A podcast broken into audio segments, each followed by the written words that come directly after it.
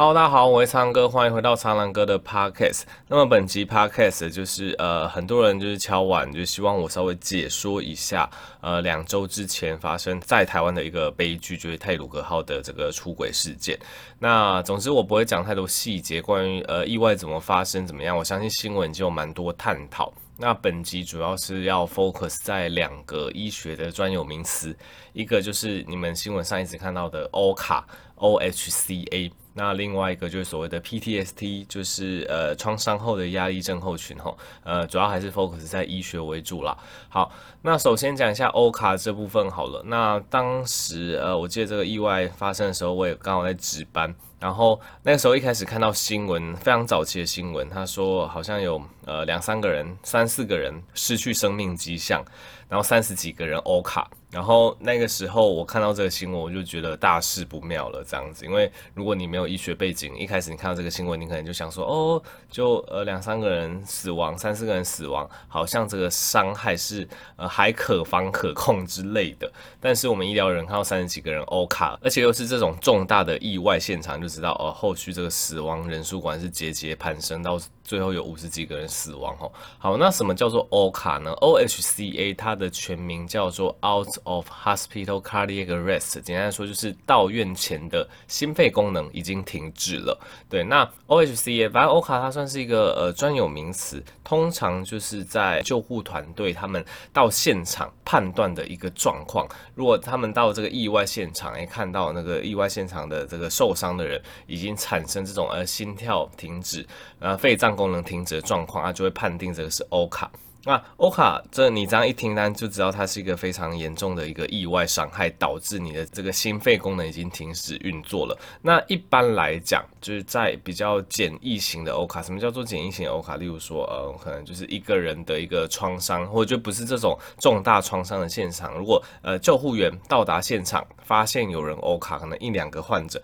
那个救护员可能还有一些余力去做一些心肺复苏术。对，因为 OHCA 它就心肺功能停止嘛。如果你人到了现场，或者是你刚好在现场的话，你真的要伸出援手，当然是赶快做 CPR，呃，去压他的心脏，让他的心脏可以输出血液，那去供应他的大脑，去供应他其他全身的器官。那如果你是受到专业训练的，或许你可以再加上人工呼吸，让他的肺部多一点点氧气进去，让这个氧气可以去供应他全身的其他器官哦。这是在比较呃简易型，就是比较一般型的欧卡状况下。救护员到现场，如果判断，诶、他 O 卡的时间还没有很久，就救看，或许还可以。但是这个太鲁阁号的事件就是完全不一样。它发生意外的当下，三十几个人 OHCA，对，三十几个人失去这个心肺功能，而且因为卡在隧道里面嘛，救护员到的时间可能都已经二十分钟、三十分钟以上了。老实说，呃，在面对一大群的患者都是 OHCA，而且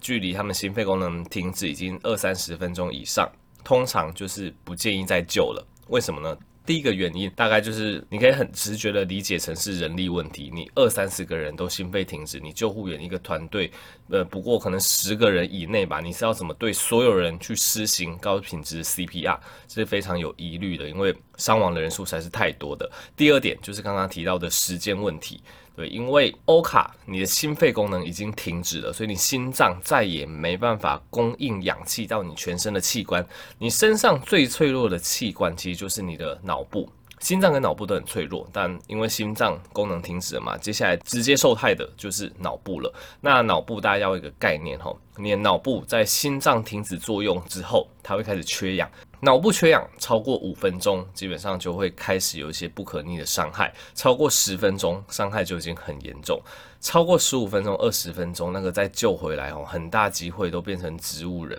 对，然后脑部的受损区域都已经非常严重，都已经是不可逆了。对，所以我们的人脑是一个非常脆弱的器官，这也是为什么常常跟大家讲说，你一定要呃，就建议大家要都要学会 CPR 心肺复苏术，因为你当你发现你的身旁的亲朋好友真的是，例如说心脏病发，或是遇到这种意外状况，真的突然失去了生命迹象的时候，这时候脑部的缺氧。已经开始了，所以都会建议说 CPR 能够越早开始实行越好，因为刚刚讲了五分钟以上，你大脑细胞就会开始有一些不可逆的受损了，所以最好就是当下马上进行 CPR。那在这种意外现场不可能啊，大家就是逃的逃，就不太可能会有民众留在那边帮伤者做 CPR 了，所以通常都是等到救护人员来到，那救护人员来到这二十分钟、三十分钟过去了，心肺功能停止那么久，基本上伤者又那么多，就不建议再救了。那后续新闻报道出来，的确死伤人数也是蛮多的。好，那关于欧卡的这个讲解讲到这边，那接下来讲另外一个媒体一直常提到的 PTSD，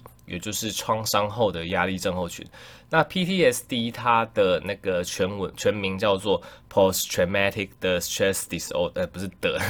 很习惯把英文跟中文并了，就 Post Traumatic Stress Disorder，那就是简称创伤后压力症候群。那创伤后压力症候群是什么东西呢？简单来说，它就很字面的意思嘛，呃，你人不管你是直接经历创伤，或者是你亲眼目睹创伤，它都会可能对你的身心灵产生一个蛮剧烈的一个影响，然后。让你之后开始有一些情绪上，甚至是生理上，以及这个社交人际上的一个恶化，这样子吼。那 PTSD 它大多数就是直接或间接经历，或者是目睹。创伤事件都有可能哦。那最常见的创伤事件，例如说这一次的这种重大意外，那或者是呃之前那一战、二战期间这个战争的时候，或者是大家有看《进击的巨人》，马来那边不是也蛮多人有这个 PTSD 嘛？这动画都有演出来嘛。那又或者是你目睹这个呃虐待啊、性暴力等等，都可能会引发 PTSD 哈。那根据统计指出，大概九 percent、十 percent 的受创民众。都有发生 PTSD 的状况，但如果你目睹或是你受创的这个理由是非常巨大，例如说性侵啊、战争啊、屠杀啊等等，那这个盛行率会高达四五成，对，有接近一半的人都会发生这个 PTSD 哈。对，那这边必须跟大家讲一下，大家也不要太误用 PTSD，应该是说。经历任何的重大创伤，就包括你亲人死去，其实这都是蛮重大的重大创伤的。所以你在经历重大创伤之后，短时间内基本上几乎每一个人都一定会有一些呃做噩梦。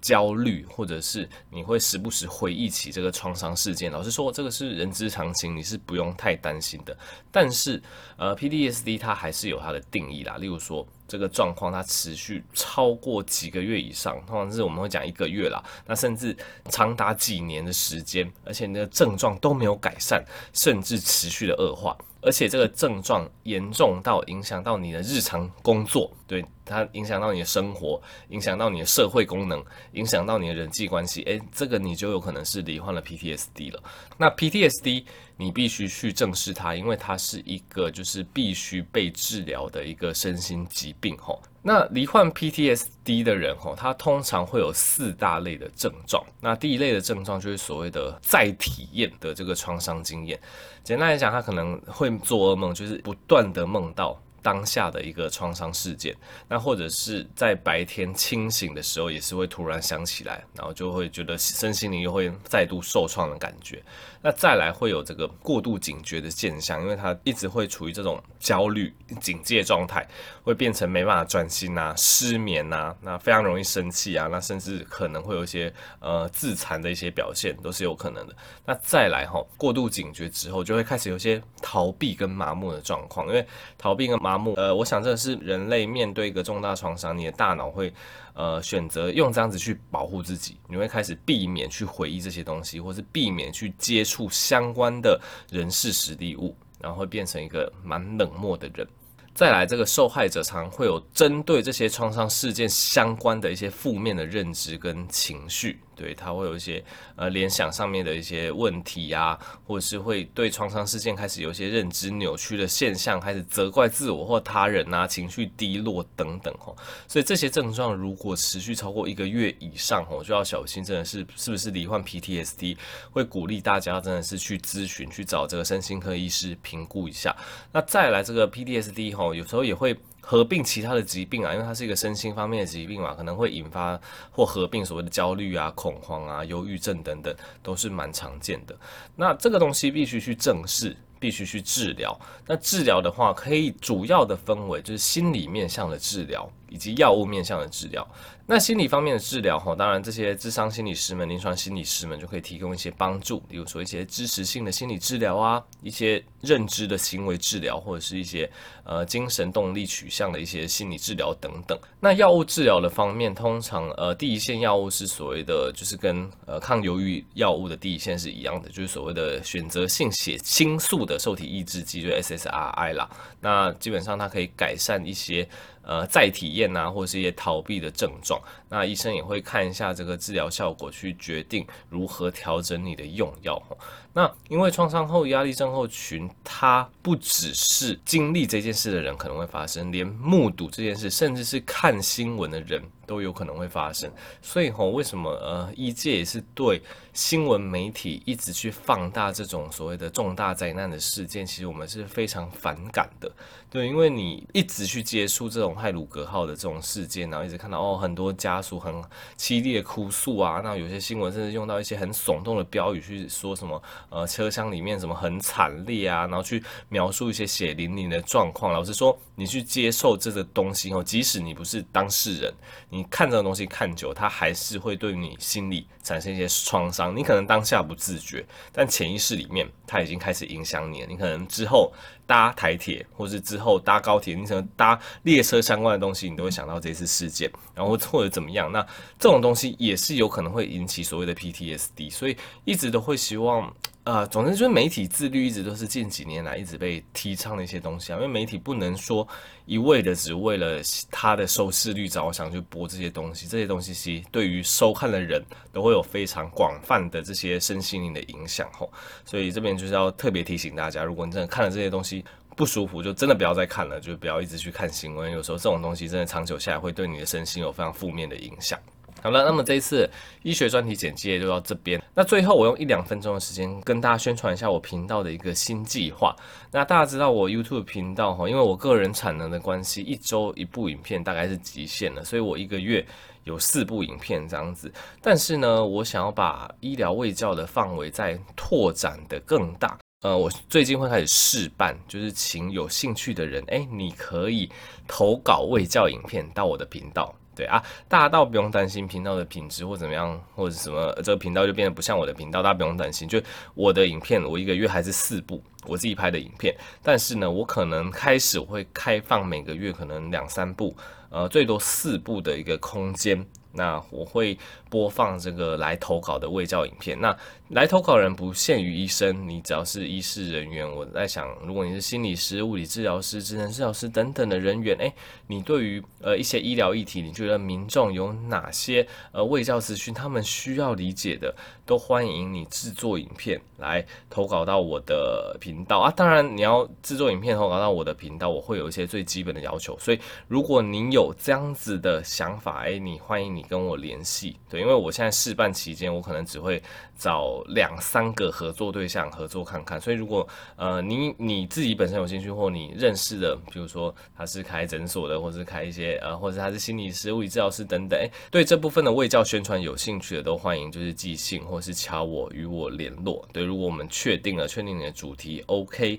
那呃我们彼此也都同意说，对于影片品质的一个要求之后，那不管你有没有做影片的经验都没关系。你有做影片的经验，你可以自己自己做。那你没有做影片的经验，哎，我这边有一些资源可以提供，这样子哈。对，所以就是欢迎，就对这个未教影片投稿有兴趣的人，哎，赶快敲我哈。好了，那么我们本集就到这边。那喜欢更多一些是欢迎追踪我的 YouTube、Podcast，那方格子以及购买我的新书。那我们就下集再见喽，拜拜。